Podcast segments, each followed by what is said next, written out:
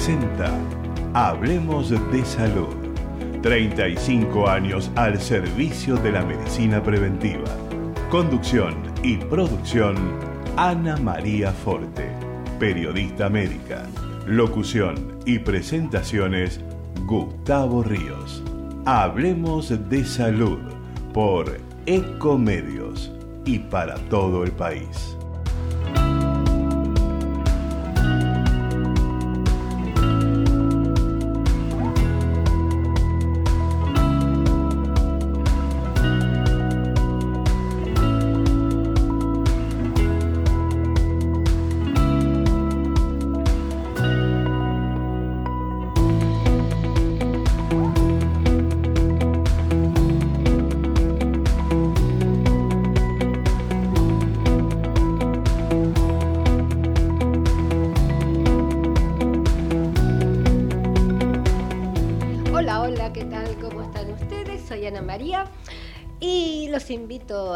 Los próximos 60 minutos hablando de salud y con salud, ¿no es cierto? Física y mental. Cuidamos, tratemos, tratemos de cuidar eh, no solo nuestro cuerpo, sino nuestra mente. Estamos viviendo momentos muy difíciles, muy difíciles, en el cual eh, no hace bien a la salud. Eh, tratemos de ver lo menos posible televisión, sensacionalismo, que se pelean, que tenemos que votar a uno, que tenemos que votar al otro. Eh, tratemos de evitar la depresión. Hay una depresión muy grande. Eh, ya se hizo insostenible. No solo, digamos, eh, es mental la cosa, ¿no es cierto? Porque nuestra mente también repercute en nuestro organismo. Hay gente que yo conozco que rebajó 5 o 6 kilos, otros que subieron 10 kilos, o sea, que mm, volvamos a centrarnos, centrarnos en la salud. Eh, hoy vamos a tener un programa entre amigos y de lujo realmente. Eh, nos visita el doctor Oscar Rizo, que es coordinador del equipo de fibrosis quística de adolescentes y adultos del Hospital Udaondo y Ferrer. El tema, escuchen bien, yo no lo conocía. Disnesia ciliar primaria. Disinencia. Exactamente. Eh, ciliar primaria. Esto, esto es considerada una enfermedad rara, una enfermedad poco frecuente, ¿no es cierto?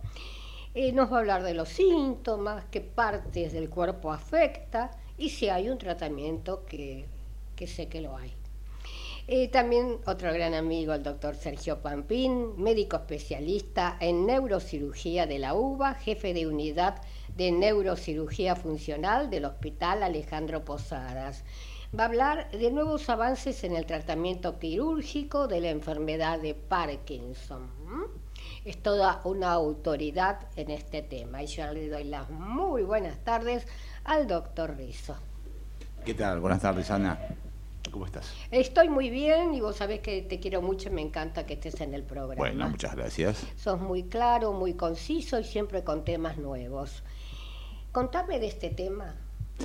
Bueno, la disquinesia ciliar primaria es un nombre medio complicado para pronunciar. Es una enfermedad poco conocida, este, es genética, afecta tanto a hombres como mujeres y la repercusión ocurre en distintos órganos, desde la infancia hasta la adultez. Este, ocurre, es decir, provoca otitis, provoca sinusitis, eh, provoca infecciones recurrentes pulmonares que llevan a bronquiectasias, genera infertilidad en los hombres. Este, y es una enfermedad, como yo te decía antes, genética. que ataca el escroto? No, no, no, ataca los espermatozoides. Los espermatozoides, perfecto. Vos sabés que nosotros tenemos en, muchas células eh, unas cilias, son como unos pelitos. como los pelitos de la nariz. Claro, mucho más chiquitos, están en cada una de las células, hay como en células de tipo epitelial, digamos, las células que, que están en contacto con el, con el medio ambiente, Este, y esas cilias son estructuras que tienen que moverse coordinadamente. Cada célula, por ejemplo, tiene 200 cilias, imagínate entonces el tamaño de cada una de esas cilias, muy pequeñísimo. Están en las células nasales, están en las células bronquiales y también están en la cola de los espermatozoides. Este, con lo cual, digamos, el movimiento de los espermatozoides para llegar a contactar con, con el óvulo es a través de estas, de estas cilias. Mirá qué, importante es, ¿no? Porque, por ejemplo, una pareja no puede eh, de pronto tener un hijo y no se le va a ocurrir precisamente que el marido puede llegar a tener esta enfermedad. De hecho, la difusión es importantísima. Claro, de hecho muchas veces son justamente los que hacen este, planificación familiar, este, ginecología, urología, andrología, los que detectan esta enfermedad porque viene una pareja por el tema de esterilidad y ahí le, piden un espermograma y ahí detectan, por ejemplo, que hay espermatozoides, pero son espermatozoides inmóviles. Tienen cola, pero no, no hacen el movimiento de, de flagelo, diríamos, para moverse. Bueno, esta enfermedad, entonces, como yo te decía, es una enfermedad genética, la podés heredar de ambos padres. A diferencia de otras enfermedades genéticas que producen infecciones pulmonares o, o repercuten en el pulmón, como la fibrosis quística, que es, la fibrosis quística es monogénica, es un solo gen que la produce. Este es una suma de alrededor de 30, 32 genes que pueden producir, o sea que es más compleja la expresión de esta qué enfermedad. Es un gen? Ah, bueno, ahí entramos. Porque hablamos y la gente no sabe. no, está muy bien, está muy bien, está muy bien. Un, un, gen es de alguna manera la instrucción para generar básicamente una proteína, este, pero también tiene otras funciones. Hay genes reguladores, genes supresores, es decir, este, pero básicamente los genes, vos, por, decir, ejemplo, por ejemplo, tu color de pelo depende de un gen, tu color de ojos depende de una combinación de genes, no necesariamente un gen.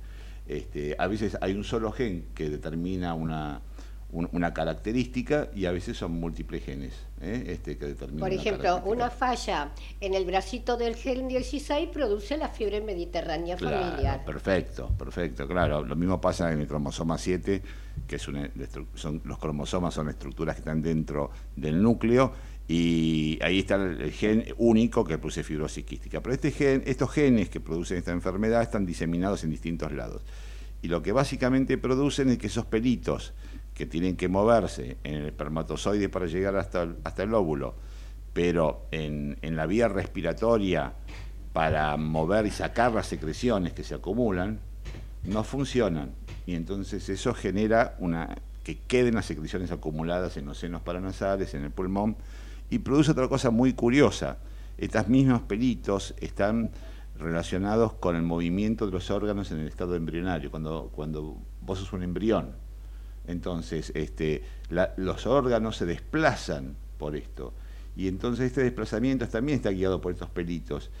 Y si vos te falta, en el 50% de la gente que tiene esta enfermedad se llama disquinesia ciliar primaria, el 50% tienen los órganos invertidos. Es decir, e, el, el hígado está, por ejemplo, a la izquierda, el vaso está a la derecha, el corazón en lugar de apuntar hacia la izquierda apunta hacia la derecha, se llama situs inversus. Y eso se produce porque en el, estadio embrionario este, no se produce la traslación de los órganos a su lugar final, donde tendrían que estar. ¿Y cuántos eh, años hace que se descubrió? No, esta enfermedad? tiene ya sus años. Lo que pasa es que tiene un problema, que es de difícil diagnóstico, porque los métodos diagnósticos para esta enfermedad son básicamente tres y, y no son fácilmente accesibles. Uno es la microscopía electrónica es decir, que vos necesitas tomar una biopsia, por ejemplo, de los senos paranasales o de los bronquios, y este, analizarla. Y ese análisis lleva, digamos que tengas que hacerlo con un... Es tan chiquitito ese pelo que vos tenés que ver la estructura interna de ese pelo. No solamente el pelo, sino la estructura interna. Bueno, la microscopía electrónica no se hace en, en, muchos lados. De hecho, en Argentina se hacía en un solo lugar y ahora están todavía con más dificultades porque utilizar un microscopio electrónico es de alto costo. El segundo método, que es reciente, genético, diríamos, de poder este, determinar qué genes, hacerte lo que se llama un listado de genes, una secuenciación de, genes, de todo, diríamos, de, un, montón de, cromosomas y determinar ahí cuáles son los genes, si detectan los genes que están involucrados en esta enfermedad. Quiere decir que es hereditaria. Es hereditaria, es hereditaria. Lo adquieren, digamos, tan, un padre y una madre que tengan alguno de esos genes, la, sumatoria de esos dos pueden producir un niño con, esta enfermedad. ¿Tienen que ser los dos o puede ser uno u No, para que sea la enfermedad manifiesta tienen que ser, ambos deben tener. Pero a diferencia de la fibrosis quística, donde es un solo gen, y entonces si el padre lo tiene o no lo tiene, acá vos podés tener un gen en el cromosoma 8 y otro gen en el cromosoma 11, y entonces este, ambos genes se mezclan. Igual, eh, la, a ver, la tasa de eh, la prevalencia de esta enfermedad es de uno más o menos cada 15.000 nacimientos. O sea, si tenés que dar en cuenta que en Argentina la fibrosis quística es uno cada 8.000 nacimientos y en la enfermedad genética más frecuente, esta es una cada 15.000, es un poco, es menos frecuente, pero no es imposible de reconocerla. El tema está que eh, los chicos en general, y después los adultos y los adolescentes empiezan con problemas de otitis recurrente, entonces hay que la sospecha viene por ahí. Si tenés, si tenés claro, pasan toda la niñez, porque los médicos dicen es común el primer año de vida, pasan el primer año de vida sin saber. No quiere decir que todos los chicos que tienen otitis van a tener eh, el síndrome de, de, motilidad ciliar eh, o disquinesia ciliar, pero básicamente sí, lo que producen son otitis recurrente, sinusitis recurrente, infecciones pulmonares recurrentes que producen este, y si diríamos, si el chico tiene eh, los órganos invertidos, ya está el diagnóstico. Ya tenés ahí. hay, un 50% de esos niños que tienen, digamos, la inversión en situs inversus, pero hay otros 50 que no. Y en eso es más difícil el diagnóstico, porque a veces pueden llegar hasta la edad adulta y diríamos no haberse reconocido esta enfermedad.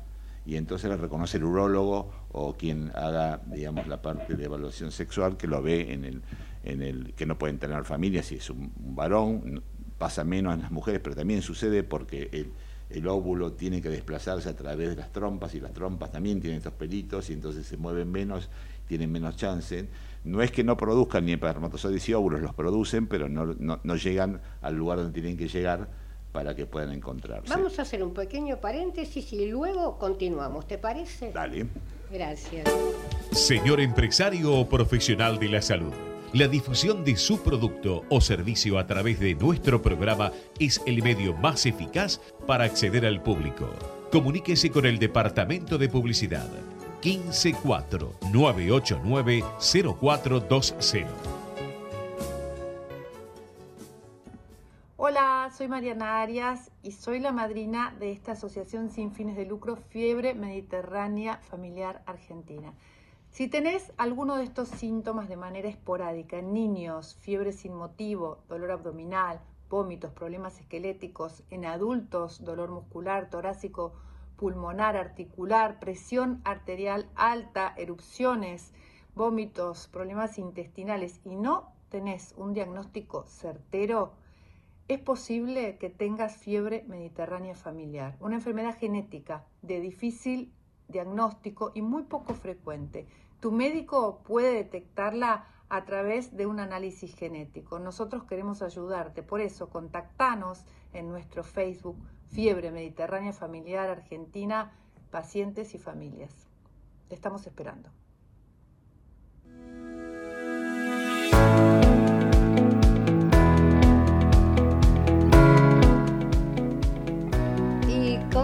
Continuamos con Hablemos de Salud, continuamos con el doctor Oscar Rizo, que nos está hablando de una enfermedad poco frecuente y la verdad que yo es la primera vez que escuché hablar de ella, que es disinesia ciliar primaria. Em, habíamos dicho, eh, ya dimos un panorama, ¿no es cierto?, como para que la mamá esté alerta. Te diré que no es fácil, porque creo que ni siquiera es fácil para los médicos. No, no, totalmente de acuerdo. A veces entra en el diagnóstico de un paciente que llega con bronquiectasias, porque las bronquiectasias, que son las dilataciones bronquiales, consecuencia de infecciones recurrentes que dañan el bronquio, es la, es la vía final común que tienen estos pacientes y el daño más prominente, digamos, que tienen. De tal manera que si llegan con ese, entonces entran en el screening de evaluación de los pacientes con bronquiectasias, porque las otitis terminan eh, pasando, digamos, este, la sinusitis, eh, bueno, se transforma en una sinusitis crónica, pero lo que termina dañando estructuralmente es el pulmón. en estos pacientes. Entonces terminan teniendo eh, cuadros de infecciones recurrentes con gérmenes poco habituales como la pseudomonas, la Staphylococcus aureus o algunos otros y terminan produciendo un daño pulmonar severo. Bueno, es, así llegan muchas veces a los pacientes, sobre todo los que no tienen situs inversos. ¿Se puede de pronto eh, esto eh, confundir, ¿no? Algunos médicos, obvio, no, con otro tipo de enfermedad al, tomar los pulmones? Sí, digamos, en, general entra en el diagnóstico diferencial de los pacientes que llegan a la consulta por lo que se llama bronquiectasias. Claro. Entonces ahí tenés, tenés que diferenciar si el paciente tiene fibrosis quística, si tiene una bronquiectasia por inmunosupresión, si tiene una bronquiectasia porque tuvo una tuberculosis, si tuvo una bronquiectasia porque tuvo adenovirus en la infancia. En fin, hay una serie de normas, hay, digamos, un, un, checklist que uno puede hacer de, enfermedades y después tenés que plantear los métodos diagnósticos. Y ahí es donde viene el tema difícil, por el cual se escapan muchos pacientes, porque yo algo te dije anteriormente, microscopía electrónica es difícil, se hace en un solo lugar a nivel público, que es, el Hospital Garraham este, y el Hospital este, el Gutiérrez, pero ahora yo sé que con algunas dificultades, porque también los insumos para el microscopio electrónico son de muy alto costo. Eh, se puede hacer un estudio genético, digamos, con un kit para buscar eh, unas mutaciones específicas, que cada vez, eso es cierto, va disminuyendo los costos, se vuelve un poquito más accesible, y se puede hacer con la medición de una cosa que se llama óxido nítrico nasal, este, que se puede medir con un equipo que si bien no es de muy alto costo, requiere su implementación, requiere la calibración, no lo tienen en muchos lugares, se utiliza a veces también en el asma eh, para detectar inflamación. Acá lo que se detecta es básicamente que estos pacientes tienen bajo nivel de óxido nítrico nasal y eso de, por debajo de determinados eh, punto de corte es diagnóstico pero a veces el diagnóstico pasa desapercibido y estos pacientes no terminan entre una bolsa gigante que se llama bronquiectasias no identificadas y entonces este, no sé, es decir, tampoco hay un tratamiento que sea específico en estos momentos. Yo alguna vez que he venido acá hemos hablado de la fibrosis quística, existe un tratamiento que se llama moduladores. Para esta enfermedad no hay un tratamiento específico, pero lo cual no quiere decir que dentro de 5, 6, 7 años puede haberlo. Y al, decir que no hay un tratamiento específico, ¿quiere decir que no hay una medicación, una droga que pueda curarlo? No hay una sola droga que pueda ir a la genética de esta enfermedad, pero sí hay muchos tratamientos que tienen que ver con el cuidado de la vía aérea que van desde nebulizaciones eh, con sustancias específicas, antibióticos inhalados, este, higiene bronquial, o sea que se puede hacer mucho por estos pacientes y este y mejorarles mucho la calidad de vida porque lo que deteriora mucho a pacientes es la calidad sí. Dijiste antibiótico inhalar sí. Inhalar antibióticos sí ¿Cómo es Esto? existe en Argentina digamos al, es decir uno puede dar antibióticos nosotros conocemos antibióticos que tomamos por boca los antibióticos endovenosos este, pero hay una forma de administrar antibióticos en infecciones crónicas eh, pulmonares que son los antibióticos inhalados que tienen la ventaja de llegar al pulmón a través de la vía aérea. En la Argentina se disponen de tres tipos diferentes de antibióticos, la tobramicina inhalada, el colistimetato sódico inhalado y, la levofloxacina inhalada. Son los tres antibióticos que están comercialmente disponibles para esto. Son de alto costo, tienen que manejar los expertos, pero es un tratamiento que, sobre todo en las infecciones crónicas del pulmón por una bacteria que es potencialmente patógena, que es la pseudomonas aeruginosa, puede ser útil. Eh, eh, esto te pregunto yo como madre, no como periodista. Eh, cuando uno habla de alto costo, ¿qué sería un alto costo? Bueno, es una buena pregunta. Sabiendo que hay medicamentos que valen un millón de dólares por año, diríamos, ese, no sé, como lo, uno lo que dice, los antibióticos para la fibrosis quística en su momento, cuando estaba solamente el importado, salía 300 mil dólares por año.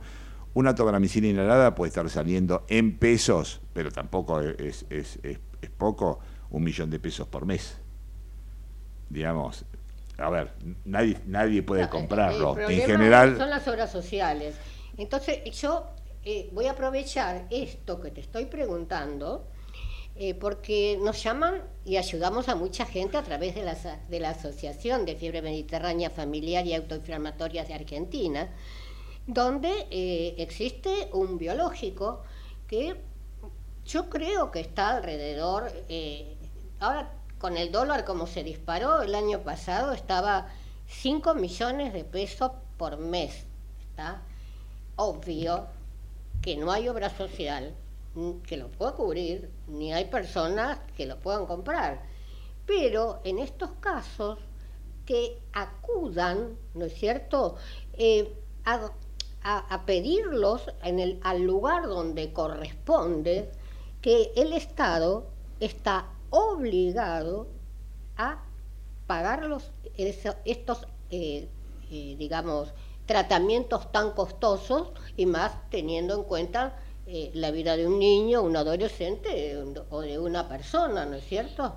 Sí, sí, es cierto, digamos, este, igual siempre... Tiene que pagar, o sea, le van a decir que no, pero tomen todos los recursos necesarios, lo primero que tienen que hacer es un recurso de amparo y ponerse un abogado sin pérdida de tiempo hasta conseguir estos estos medicamentos que son carísimos, buenísimos, pero que no se pueden pagar. Perdón, es, una ayuda extra para que las personas no caigan el ánimo y decir se mueren. Pues es que las obras sociales tienen un fondo para eso. Que no lo usan. Eh, para eso. Claro, tienen un fondo también es cierto que ese fondo tiene es el Estado el que tiene que cubrir los costos finales. Sí, se pone mitad todo y mitad. Es un tema complejo, como vos decís, el recurso de amparo es una solución. Uno no desearía tener que llegar a eso, pero muchas veces es la solución. Este, pero claro, sobre todo en, porque en última instancia son patologías que no tienen un número gigantesco de pacientes, ¿no? Es decir, es cuestión solamente de reformular el presupuesto para que incluir estas enfermedades y pensarlo mejor, diríamos que hay patologías que se benefician con medicamentos que son muy de alto costo, pero en general es un número bastante limitado de pacientes. No es lo mismo tener que tratar un millón de pacientes con medicamentos de alto costo que tener que tratar dos mil pacientes en el, país, ponerle con, con estos tratamientos. Hay muchas enfermedades que en este momento poco frecuentes que se están, digamos, descubriendo. Entonces, la suma es mucho. Sí, claro. Y existe la superintendencia de, mm, de, salud, donde derechito a la superintendencia de salud, ahí van a ser muy bien atendidos y ellos se van a ocupar de que las obras sociales y el Estado se mueva. Perdón. Totalmente, totalmente pertinente tu interrupción. Bien, sí, claro. Bien. Así que bueno, esa es un poco la enfermedad. Yo lo que diría a la gente que está escuchando es que si su hijo, joven, niño, joven, adolescente, adulto, tiene síntomas de sinusitis recurrente, de bronquitis recurrentes, de este, otitis recurrentes, eh, y que por lo menos lleven al médico y le pregunten, ¿no tendrá un síndrome de inmotilidad ciliar o una disquinesia ciliar para que la gente, eh, digamos, pueda ir e investigarla? Que en última instancia, digamos, si bien no hay un tratamiento, como yo te decía, hiper específico, sí, eh, digamos, el hecho de conocer de cuántas, cuántos pacientes tenemos ayuda, digamos, a que la industria farmacéutica o quien sea pueda desarrollar nuevos medicamentos para este tipo de situación. Claro, eh, lo que nos explicaste es que es un paciente en 15.000, que es bastante, es bastante. uno cada 15.000 nacimientos, sí. Sí, más o menos. Sí, sí, sí, bastante. no es que sea nada. Claro. Sí, sí, sí, sí, sí. Yo no sé en este momento cuántos nacimientos hay por año, pero deben ser muchísimo más de eso, así que muchos deben pasar absolutamente desapercibidos. Ajá. Eh, y otra de las cosas que eh, eh, aprovecho siempre para ayudar a las personas, ¿no es cierto? Porque no solo le damos la información de lo que deben hacer, sino lo que pueden hacerlo y deben hacerlo. Em, cuando uno va, lamentablemente, ¿no? Tenemos que caer a nuestra obra social. Después de la pandemia cambió todo, y todos lo sabemos, eh, no para bien, sino para mal, donde de pronto una visita a una obra social, el médico estaba 15 minutos por paciente, 17 minutos, donde le preguntaba sus datos personales, que tenía, su familia, por si es hereditaria. Eh, hacía una cosa que, que ahora es tremenda, porque no se hace, no se toca al paciente. O sea, ocultaba, eh, revisaba el corazón y me duele acá. A ver, vamos, vamos a ver la pierna. La pierna está inflamada, ¿está? Eso quizá no era nada, pero daba la seguridad al paciente. No, seguro. De que lo consideran una persona. Nosotros tenemos un sistema de salud sumamente fraccionado, digamos, y que hace que los médicos con una consulta paupérrima, digamos, que se paga, este, tengan que tener, tienen costos de, mantener un consultorio que va desde la secretaria, los, este, todo, todo lo que significa el costo de sostener un consultorio médico, y, y entonces para poder, y eso les pasa a muchos médicos, para poder tener un ingreso aceptable, tienen que atender en una hora una cantidad mayor de pacientes que hace cuatro o cinco años en esa situación. Y eso hace que la medicina tengo un nivel de deterioro muy, muy importante.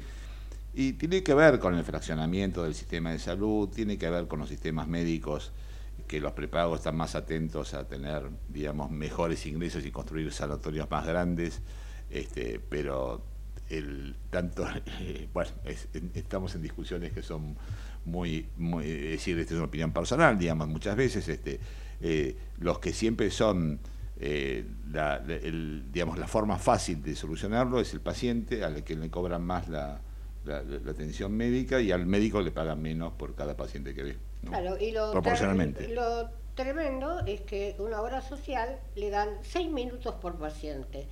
No pueden seis minutos escribir lo mínimo y menos y menos llegar a una enfermedad poco frecuente, ¿no? No, no, seguro. El sistema de, de, hecho, bueno, eso genera que en este momento no haya pediatras en el sistema de salud, no haya terapistas intensivos, no, haya neurocirujanos, eh, te haya menos. ¿eh? No haya nada. No. Por eso, entonces este, en las guardias no se pueden cubrir los puestos de terapia intensiva, no, hay neonatología, a nadie le interesa hacer neonatología, porque en última instancia la medicina que te deja un peso es la que vos podés enchufar algún aparato en el sistema. Es tremendo lo que está pasando en los hospitales. Em, los pediatras se fueron a Barcelona. Quedó el Garrahan, no puedo decir la cantidad, pero es escalofriante. Entonces, eh, no sé, SOS. Estuviste genial hacia el final un redondeo, ¿te parece? Te lo hago ahora porque yo ya me voy. Ay, bueno, perfecto. No, yo diría, a ver, la gente, las madres y los padres, estar atentos a, cuando uno tenga estos síntomas de enfermedad, ir a la consulta médica.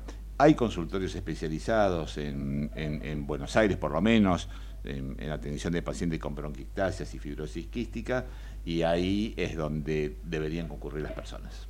Yo te agradezco muchísimo porque hoy aprendí un montón y creo que eh, nuestros oyentes también. Gracias, gracias Ana María. Bien, vamos a ese corte tan pedido. Ecomedios.com AM1220.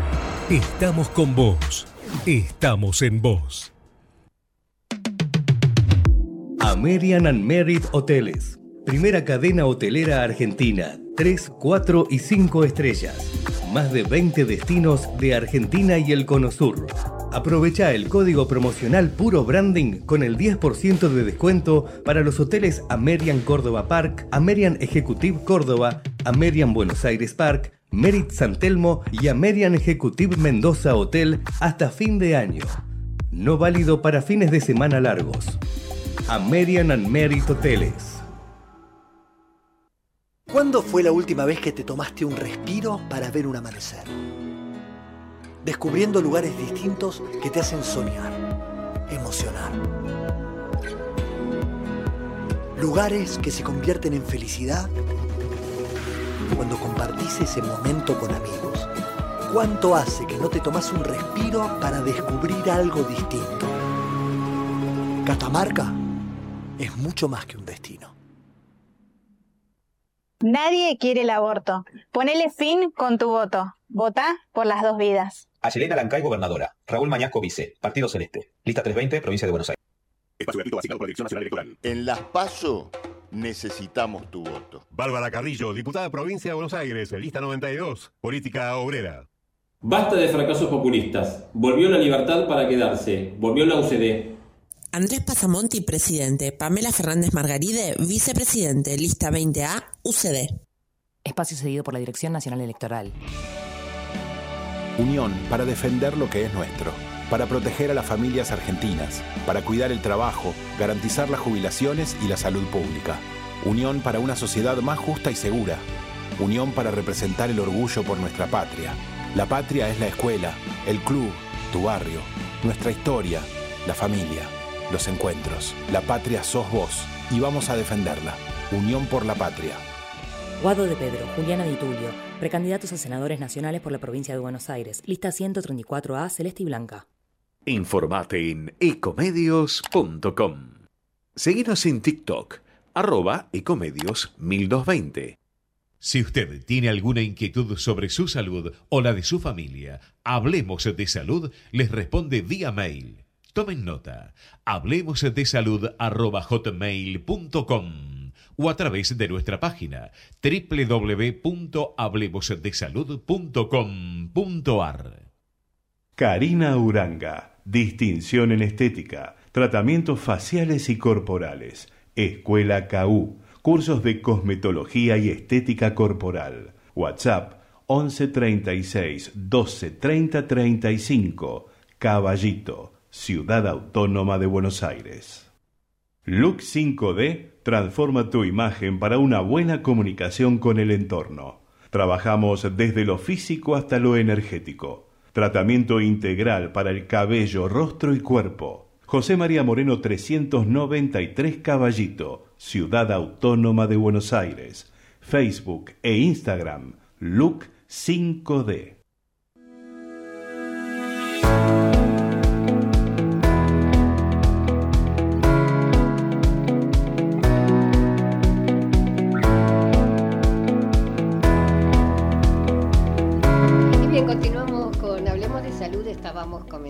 Con eh, mi amigo el doctor Sergio Pampín, ¿no es cierto? Un tema eh, tan, eh, digamos, eh, difícil para explicar, cómo lo hizo fácil y la verdad que yo en tantos años es la primera vez que escucho de esta enfermedad y es más común de lo que uno cree, ¿no es cierto? O sea que me encanta aprender y sigo aprendiendo con el doctor Sergio Pampín, yo ya lo presenté. Y nos va a hablar de nuevos avances en el tratamiento quirúrgico de la enfermedad de Parkinson, esa enfermedad que de pronto uno piensa, el Parkinson es, es solo movimiento, no, es un poquito más. ¿Qué tal? ¿Cómo estás? Hola, ¿cómo te va, Andrea? Encantado de estar nuevamente en tu programa. Bárbaro, nada, el gusto es mío, el gusto es mío. Eh, ¿Qué te parece por dónde empezamos a explicarle a la gente de este tema tan importante? Empecemos a explicarle qué es la enfermedad de Parkinson y por qué, qué hacemos cuando nosotros lo operamos. Pero lo primero que te quería decir es que mm, vos ahí tenés, me tenés anotado comunidad de neurocirugía funcional y a partir de este mes pasamos a hacer servicio de neurocirugía funcional y te lo digo porque es el primer servicio en la historia del país a nivel público de neurocirugía funcional, que esto nos tiene muy, muy orgullosos ¿Qué por te haber, parece? Sí. por haber logrado esto, ¿no? Sí, Implementar un servicio y que lo reconozca el Ministerio de Salud. Es que eh, el hospital está funcionando como nunca, realmente te digo. Eh, funciona muy bien el Hospital Posada. Así es. Así es. Pero bueno, para, para empezar a contarle a la gente qué es la enfermedad de Parkinson. La enfermedad de Parkinson es una enfermedad neurodegenerativa, o sea que degenera neuronas, ¿no? Crónica y progresiva. Que involucra a unas neuronas que se llaman neuronas dopaminérgicas que están en un mm, lugar específico de nuestro sistema nervioso, en la profundidad de nuestro cerebro, en lo que se denomina el sistema extrapiramidal. Que, ¿Qué es el sistema extrapiramidal? Es aquel que ayuda a controlar nuestros movimientos y programarlos. ¿Bien? Cuando falta este neurotransmisor, un neurotransmisor es una sustancia química que libera la neurona que le permite comunicarse con otra neurona, se producen desbalances en el circuito. ¿Bien? Estos desbalances en el circuito generan los síntomas. A ver, el movimiento no es un continuo, sino que es secuencial. Es como si vos mirases una película cuadro por cuadro de las viejas y la pasás rápido, que parece que se mueve. Bueno, es así. Cada movimiento es una toma. ¿Bien? Y el cerebro le evalúa, la pasa al área motor y la ejecuta. Y esto sirve para darle al movimiento un principio, un final, un factor predictivo, porque las cosas cambian en nuestro entorno, una, un motivo, una finalidad y sobre todo un control postural. Un simple movimiento, como por ejemplo agarrar un vaso, que involucra solamente mover un brazo, involucra toda una actitud corporal que se desarrolla, tenso mis pectorales, contraigo mis músculos abdominales, modifico la posición de mis glúteos, etcétera, etcétera, que hacen que este movimiento sea posible. Cuando este sistema de control del movimiento está alterado, se producen los síntomas del Parkinson, que son la rigidez, el temblor y la lentitud de movimiento, llamado técnicamente bradykinesia. ¿Bien? Entonces, ¿qué es lo que pasa con este circuito? Al faltar la dopamina, que es uno de sus principales neurotransmisores, todo el sistema empieza a funcionar diferente y las neuronas empiezan a descargar en patrones de disparo muy, muy rápidos y muy fuertes, muy alterados. Entonces, ¿en qué consiste la cirugía? Básicamente en aquietar esas neuronas que están alteradas y volver a funcionalizar los circuitos. Es como para que la gente entienda, eh, usted tiene una autopista y las colectoras. Entonces la autopista principal está alterada por una situación y lo que hacemos nosotros es bloquear la autopista principal y desviar por las colectoras el flujo de energía que emiten las neuronas. Y así restituimos el sistema. Para eso existen hoy en la actualidad dos eh, formas de realizarlo. Una que es la más antigua, que data de los años 40 y fue la primera herramienta que nosotros tuvimos disponibles para tratar la enfermedad de Parkinson. La enfermedad de Parkinson en los años 50, 60 no se trataba con pastillas, se trataba, con cirugía. Obviamente eran unas cirugías en condiciones muy precarias que tenían muchos problemas. Cuando se incorpora... Y más también por la edad de la persona. Exactamente, cuando se incorpora la, la, levodopa, bueno, obviamente cambia la historia, hasta que la levodopa comienza a dar sus problemas y efectos adversos y ahí de nuevo la cirugía tiene su, su función. ¿Cuáles son las cirugías? La cirugía ablativa. La cirugía ablativa es realizada por electrodos que se introducen en el cerebro y que por intermedio de radiofrecuencia generan un campo calórico que suprime, en definitiva, lesionan a esas neuronas que están alteradas y fue reemplazada posteriormente en los años 90 por otro sistema que es la estimulación cerebral profunda. La estimulación cerebral profunda es la incorporación de un electrodo que va a un lugar específico de este sistema extrapiramidal por un eh, sistema que se denomina estereotáxico, que es de altísima precisión, estamos hablando de décimas de milímetro, estamos tratando zonas que son muy pequeñitas, los volúmenes son mínimos, por ejemplo, el volumen de uno de los núcleos más frecuentes, que es el subtalámico, que tenemos que tratar, es de 3 por 2 por 2 milímetros. Entonces tenemos que ir con muchísima precisión hasta ese lugar para poder tratarlo. Entonces, estos son electrodos que se colocan en la profundidad del cerebro, que van por un cable conector, adosados una batería que se implanta en el tórax como si fuese un marcapaso cardíaco y que emite un impulso a determinada frecuencia, a determinado ancho de pulso, a determinado voltaje, que en vez de destruir las neuronas como hacían los métodos ablativos, estos las suprimen por una actividad eléctrica. ¿Cuál es la característica de estos sistemas? Es que son reversibles. Los sistemas ablativos no son reversibles y los sistemas eléctricos son reversibles. Ahora bien, ¿son los dos efectivos? Son los dos tan efectivos el uno como el otro. Bien, Eh, por ejemplo, ¿es cuestión de sexo? ¿Hay más mujeres que hombres o más hombres que mujeres? Es eh, mínimamente la tendencia es mayor eh, en los hombres. Pero desde el punto de vista quirúrgico eso no cambia la, ecuación, digamos. acceden todos los pacientes, tanto hombres como mujeres. ¿Y edad de que puede llegar a comenzar? La edad que puede llegar a comenzar es, bueno, obviamente hay Parkinson juveniles, tenemos pacientes de 30 años que tienen Parkinson. Pasa es que a medida que van pasando los años, esta tasa de incidencia y la tasa de prevalencia es mayor, hasta llegar a los 80 años, donde tres personas cada 100 tienen, eh, pueden tener Parkinson. Es bastante, ¿no? Y es mucho, es mucho, claro que sí. Ajá. ¿Y cuáles son los primeros síntomas? Bueno, pueden ser varios, o sea, como, como te dije, puede ser la rigidez, el temblor y la lentitud del movimiento. Pueden estar los tres presentes o pueden ser una combinación de ellos. ¿eh? Porque uno se imagina el Parkinson movimiento de manos. E, es típico de la imaginación humana. Eso no es así. El Parkinson puede empezar un paciente que viene y dice, eh, sí, estoy caminando más lento. O siento que me duelen los músculos, tengo una eh, digamos, una dificultad de, de, movimientos, no tengo la misma precisión que antes, me cambió la letra, tengo la letra más chica. Y no, eso no, no, no, tiene nada que ver con los Parkinson que nosotros llamamos tremóricos. ¿no? Y antes de llegar a la operación, ¿no es cierto? ¿Existen algún tipo de medicación? Eh, o, se llega no, después de tanto años, porque va el paciente y capaz que dice, no, me tengo que operar, no voy. No, obviamente el, tratamiento es farmacológico, solo una mínima parte de los pacientes que no acceden, o que, perdón, que no tienen buena respuesta con la medicación, o bien que la medicación con los años presenta efectos adversos, son derivados a una intervención quirúrgica.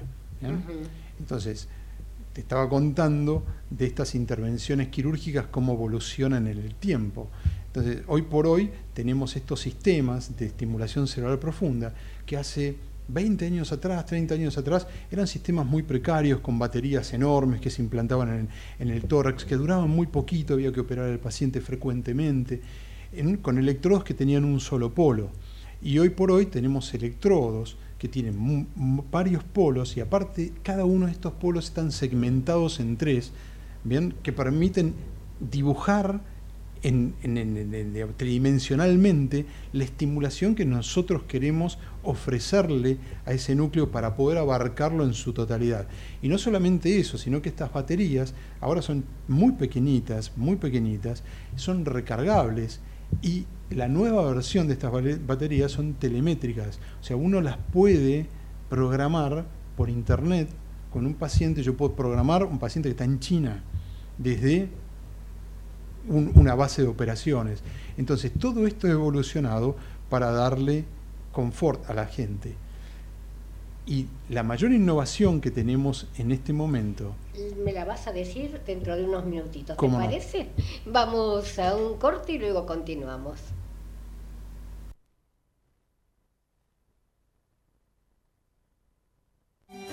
El objetivo de Hablemos de Salud es brindarles a través de una calificada información los conocimientos necesarios para la prevención de enfermedades mediante la promoción de la salud.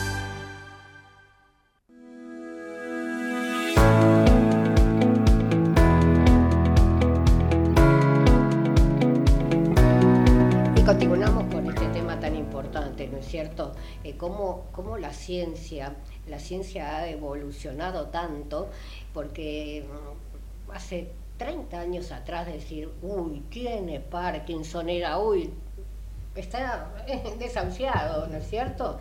Yo sé que hay una cirugía muy moderna eh, que se hace sin tocar al paciente. ¿Cómo es esto? Contame. Sí, y gracias a Dios ahora la tenemos disponible en la Argentina, que se llama el ultrasonido intensivo de alta frecuencia. En, inglés es High, high Intensity Frequency Ultrasound, que se basa en, o su concepto teórico son 1024 fuentes de eco que convergen en un punto. ¿Qué quiere decir eco? De ecografía. O sea, son inocuas, es como hacerse una ecografía, no tienen rayos, no tiene eh, ningún tipo de eh, efecto dañino, potencialmente dañino. Convergen, en un punto que es microscópico, ¿bien? Ese punto genera calor. Entonces, esas neuronas que antes por calor las podíamos suprimir con un electrodo que teníamos que introducir por el cerebro y que teníamos que pasar estructuras y esto podía tener complicaciones como hemorragias, infecciones, etc. Hoy por hoy, con esta nueva tecnología, podemos operar un paciente sin tocarle el cerebro. O sea, y esto, ¿qué es lo que hace? Primero, que no tengamos la posibilidad de tener complicaciones, como te decía, no existen las hemorragias, no existen las infecciones. Y por otro lado, muchos pacientes quedaban excluidos porque tenían patologías concomitantes o por edad avanzada. Después de determinada edad, en, si nosotros introducimos e-, electrodos a nivel cerebral, podemos generar sintomatología neurocognitiva, neuroconductual en un paciente añoso. Al no tener que atravesar su cerebro, sino por ondas de eco que convergen en un punto que son totalmente inocuas, generar un tratamiento específico en un lugar que nosotros determinamos, hace que podamos incluir dentro del espectro de pacientes potenciales para un tratamiento quirúrgico personas que antes no tenían acceso. Y esto es lo importante con esta metodología. No, no solamente que es mucho más segura, sino que es más inclusiva. y, por ejemplo, eh, para llegar a este tipo de operación, eh, ¿por qué pasos debe realizar? Bueno, primero y principal hay que determinar si el paciente tiene eh, digamos, potencialidad de ser operado. Un paciente que no responde a la medicación o un paciente que tiene eh, efectos adversos, por ejemplo, lo que se denominan disquinesias, que son movimientos estereotipados que surgen por toxicidad con los eh, medicamentos que está, que está tomando el paciente, accede a un culmina con su tratamiento eh, farmacológico, no podemos dar, eh, digamos, o, seguir con este tratamiento, comienzan las pruebas de exploración para ver si el paciente puede llegar a ser paciente quirúrgico. ¿Cómo se hace? En primera instancia se hace un, un estudio que pormenorizado desde el punto de vista motor.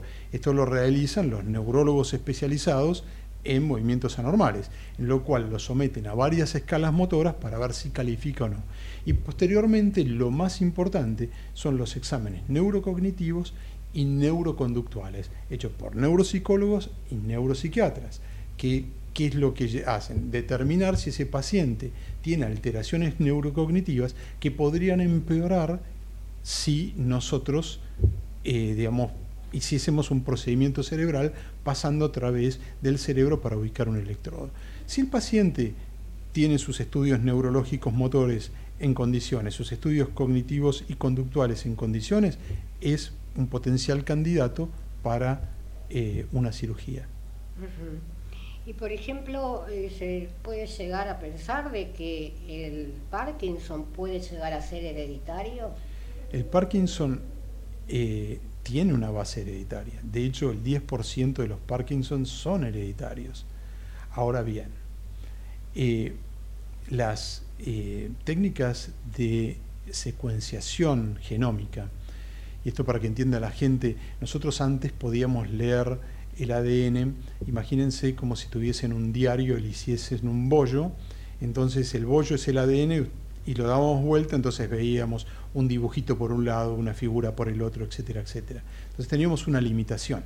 Las técnicas de secuenciación han podido planchar ese ADN y ahora podemos ver sus hojas y lo podemos leer.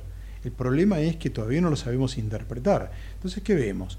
Pacientes que tienen determinadas secuencias genéticas que desarrollan la enfermedad y estos mismos pacientes o otras personas que, perdón, que tienen la misma secuencia genética que no la desarrollan.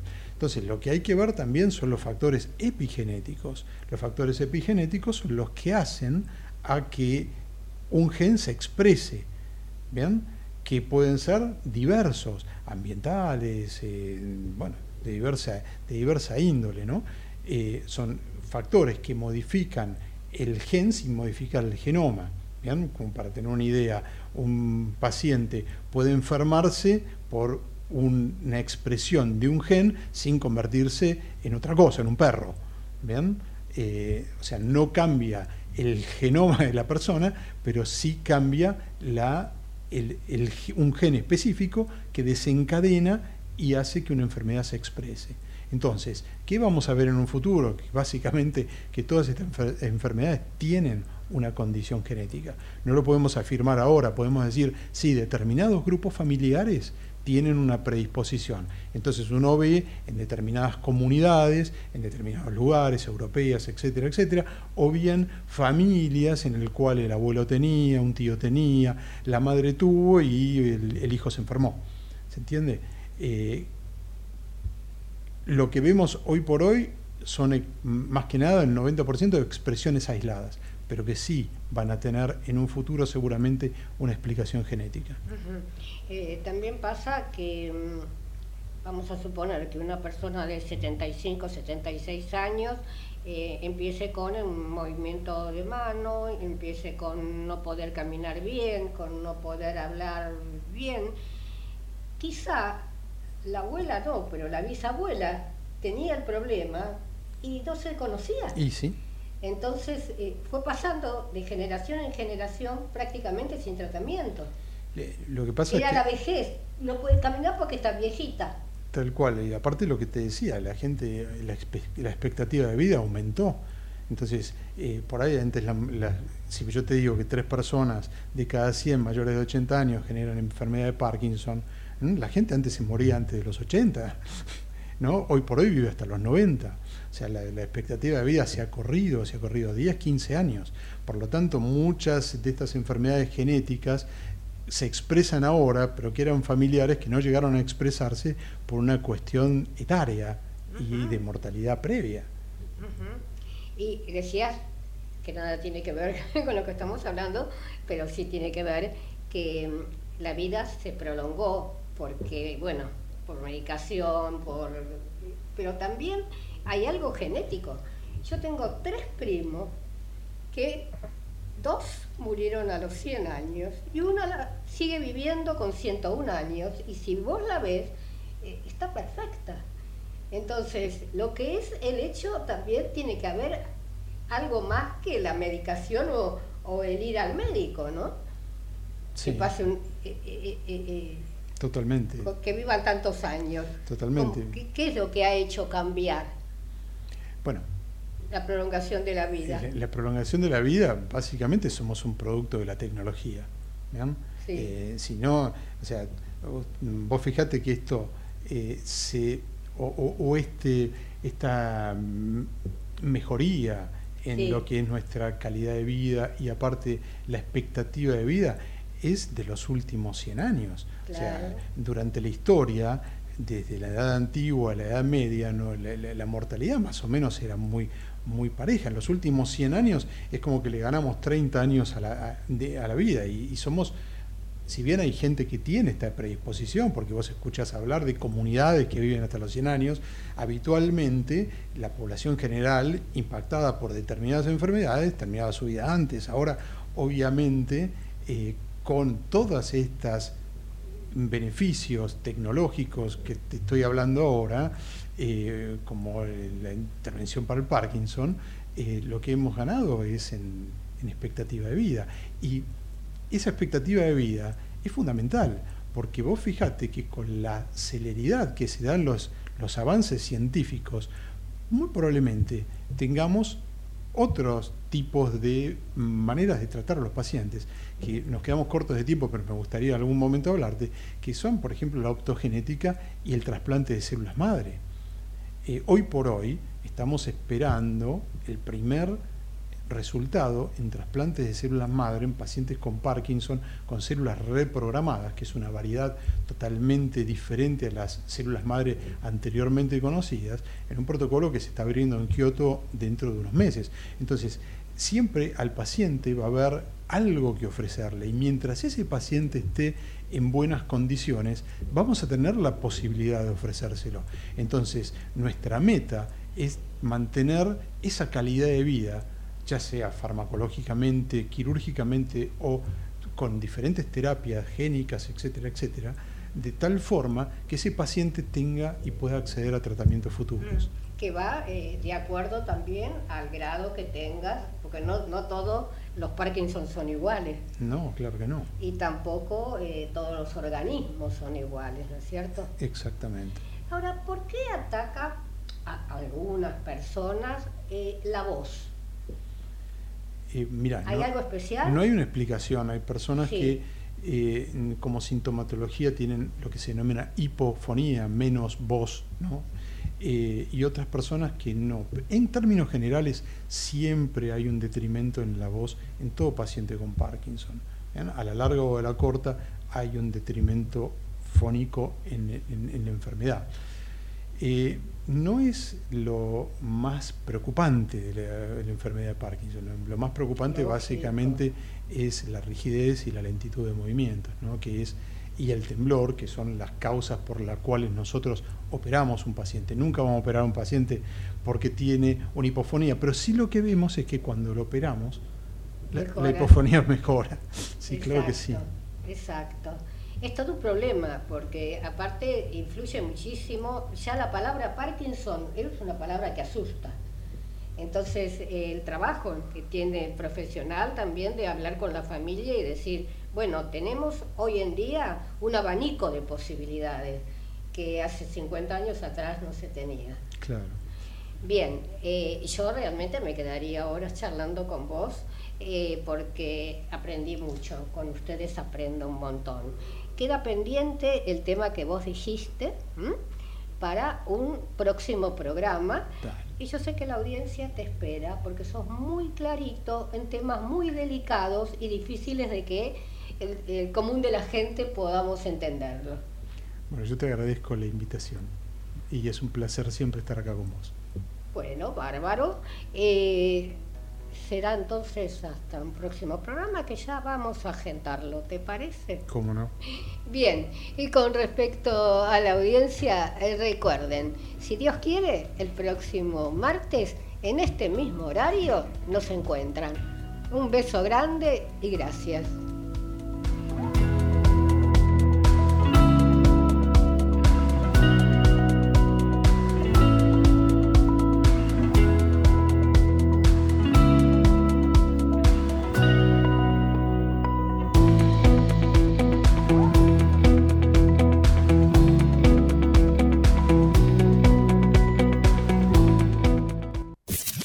Desde Buenos Aires, transmite LRI 224, AM 1220, Ecomedios